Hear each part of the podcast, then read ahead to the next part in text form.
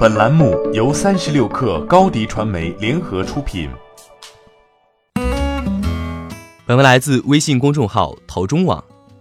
十二月三号晚七点四十五分，在一阵掌声与夹杂着吹口哨的欢呼声中，罗永浩走向了舞台。他调侃自己刚下限制消费名单，是差点坐慢车硬座来北京开发布会的企业家。罗永浩在刚刚过去的十一月被执行限制消费令，先还了一百万后才解除限制。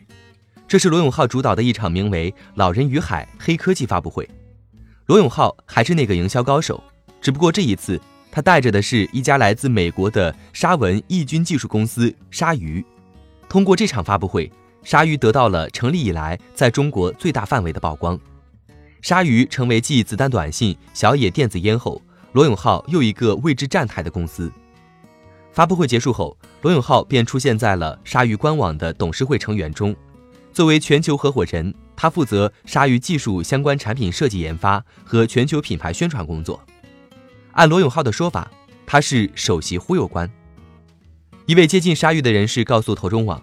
目前，该公司也只有一款已经面向市场的合作医疗设备项目——仿生鲨鱼皮手机壳，是鲨鱼截至目前转向消费者市场最具体的一个产品。另外，鲨鱼会陆续开始做母婴产品、瑜伽垫等这些新消费品。鲨鱼的技术应用情况与前景到底如何？罗永浩能靠此翻身吗？这场发布会留下了种种关键疑问。一位生物制药医学博士生质疑道。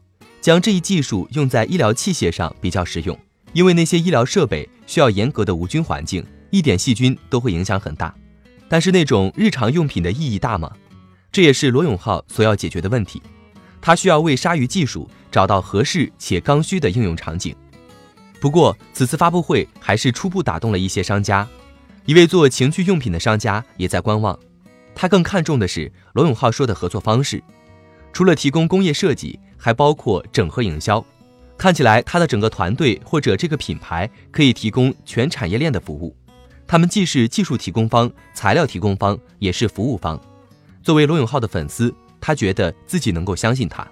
天眼查信息显示，二零一九年九月十二号，北京善捷更新了经营范围，增加了市场调查、公关活动策划、发布广告等业务。一如既往，毕竟除了鲨鱼技术。罗永浩所擅长的公关、广告和整合营销，也是用来吸引厂家的卖点。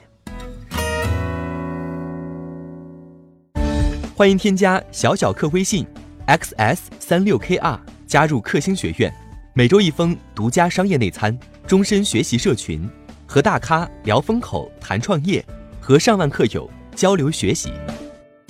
高迪传媒，我们制造影响力。商务合作，请关注新浪微博高迪传媒。